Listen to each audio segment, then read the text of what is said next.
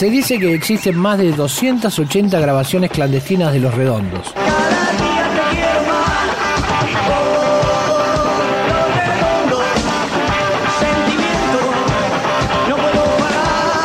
archivo.rock.com.ar